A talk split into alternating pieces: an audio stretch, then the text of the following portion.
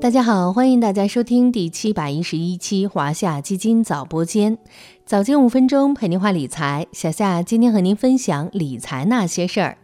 新的一年开始了，小夏先祝大家新年快乐，开开心心每一天，平平安安每一秒。都说回顾过去是为了更好的开始。在二零二三年的第一期节目中，咱们不妨盘点一下二零二二年的投资历程，各行各业的表现究竟如何？除了震荡与波动，还有哪些关键词呢？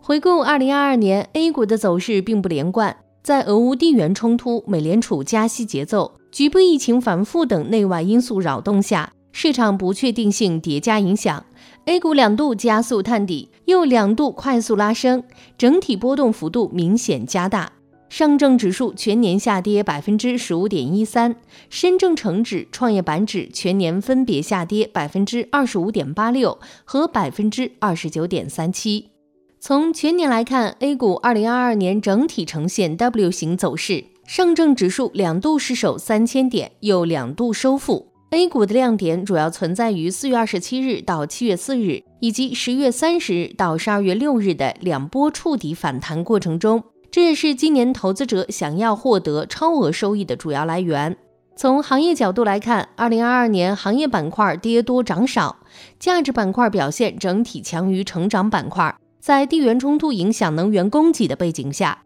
大宗商品原材料板块相对收益可观。以申万一级行业划分，二零二二年只有煤炭和综合行业取得正收益。与之相对的是，科技成长板块二零二二年整体表现萎靡，电子、建筑材料、传媒、计算机以及电力设备等五个行业跌幅居前，其中电子行业全年跌幅高达百分之三十六点五四。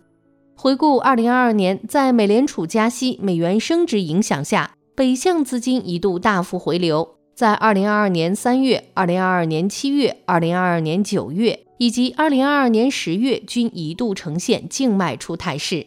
但中国经济强大的韧性、A 股较高的性价比依然吸引了聪明钱的关注。特别是二零二二年最后两个月，北向资金净买入额分别达到六百点九五亿元和三百五十点一三亿元。从全年情况来看，北向资金依旧实现对 A 股的净买入，全年净买入九百点二零亿元，与此前几年相比有明显缩减。在进一步实现净买入之后，截至二零二二年末，北向资金累计净买入规模突破一点七万亿元，再上新关口，达到一点七二万亿元。在 IPO 市场，注册制持续推进，为 A 股不断注入优质新鲜血液。经过二零二一年 IPO 高峰后，二零二二年 IPO 数量上有些回落，共有四百二十八家公司登陆资本市场，较去年五百二十四家有所减少，但总体融资金额达到五千八百六十九点六六亿元，创下历史新高。其中，二零二二年共有五家 IPO 上市公司的融资规模破百亿。另外，北交所也发布了二零二二年股票市场统计快报。去年共有八十三家公司发行上市，发行规模合计为一百六十四亿元。对于公募基金行业而言，二零二二年也是极不平凡的一年。这一年，公募基金数量突破一万只大关，行业资产管理总规模迈上二十六万亿元新台阶。全年首发成立一千五百零三只基金，募集资产规模一点五二万亿元。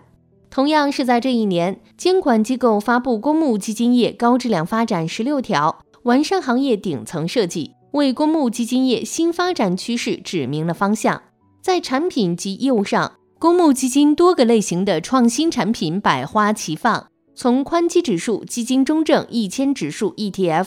北证五零 ETF，到细分赛道指数基金中证环交所碳中和 ETF、硬科技主题 ETF。从产品净值估值创新的首批混合估值法债券基金，到适配个人养老金长期投资的养老 FOF 基金 Y 份额，从满足广大投资者的中低波动产品同业存单指数基金，再到盘活存量资产的公募 REITs，二零二二年基金产品创新的步伐遍布指数型产品、金融衍生品投资、中低波动型债券产品。个人养老投资等诸多领域。那么，不管是酒逢知己的唏嘘也好，回到原点的庆幸也好，作为普通投资者，每个人都期待六一二四的峥嵘神话。对于二零二三年的市场，又是如何看待的呢？欢迎大家以迎新二零二三突飞猛进为话题，在早播间留言区线上发表诗歌、打油诗、春联等创作，表达自己对新的一年投资的期望哦。此外，我们的晚播间活动也开始喽，欢迎大家关注有趣有料的晚播间。如果你也有想要了解的投资故事，欢迎在评论区留言。早播间听众点击跳转晚播间，连续打卡一周的粉丝将会获得额外元旦宠粉福利哦。好了，今天的华夏基金早播间到这里就要结束了，感谢您的收听，我们下期再见。